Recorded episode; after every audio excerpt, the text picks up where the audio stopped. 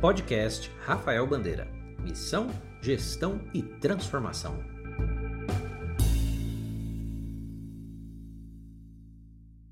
Como captar recursos online?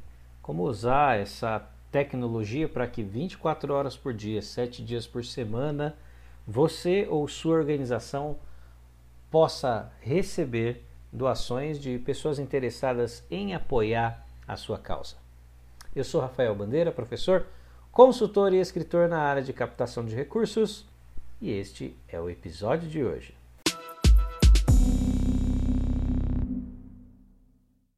Sem dúvida, o brasileiro e o mundo todo estão mais conectados do que nunca. Mais de 4 bilhões e meio de pessoas usam a internet. E nós, como captadores de recursos, não podemos deixar de usar essa grande ferramenta, não apenas para comunicar a nossa causa, mas também mobilizar recursos, principalmente recursos financeiros. E este é o privilégio não apenas de grandes corporações ou instituições que investem um bom recurso na estrutura tecnológica.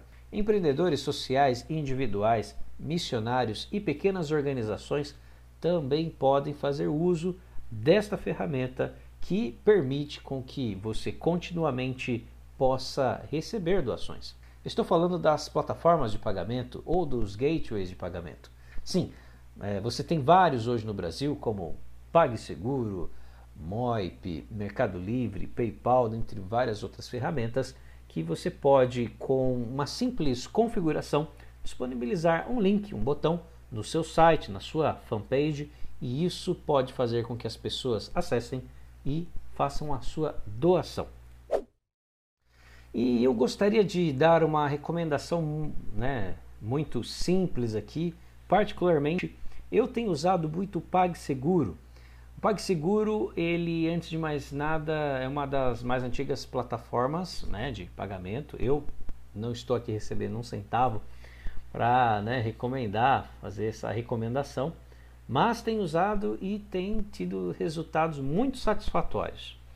O PagSeguro permite com que você não apenas crie uh, links específicos com valores específicos de pagamento, mas você pode também fazer uma configuração para receber doações recorrentes.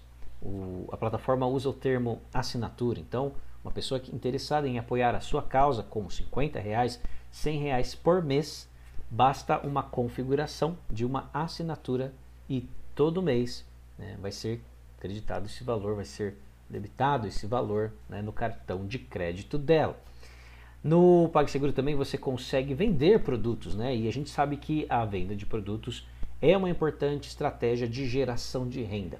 Além de tudo isso, o PagSeguro é também um banco digital. Né? Então, o Banco Central permitiu com que essa modalidade entrasse no Brasil e veio para ficar. Então, além de todos esses benefícios, além dessa configuração fácil, essa utilização muito simples, geração de links de pagamento, configuração de assinaturas ou configuração de botões de pagamento ou botões de doação, no nosso caso, você consegue também vender produtos ali pelo PagSeguro eu tenho usado né, e tenho gostado muito.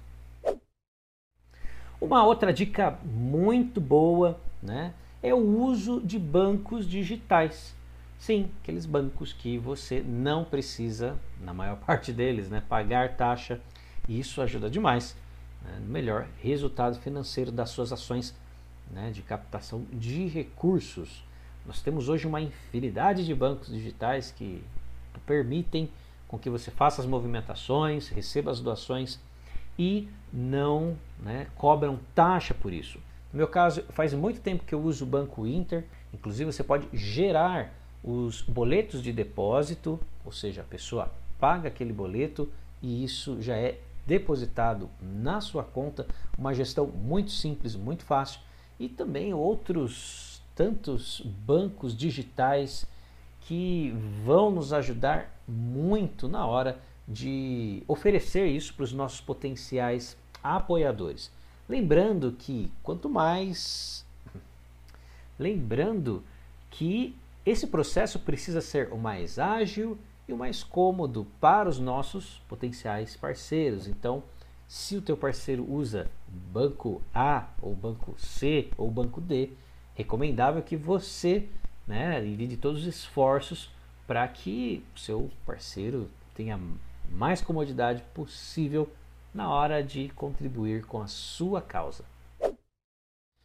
E eu também não poderia encerrar essas dicas de recebimento de doações, de ofertas online, sem falar nos QR Codes, sim, aquelas né, barrinhas ali, aqueles quadradinhos que permitem com que a pessoa, ao aproximar o seu celular, fazer a leitura daquele QR Code, ela faça, né, já seja direcionada para fazer uma doação direto para sua conta. Então acho muito válido, também é uma tendência, algo muito moderno.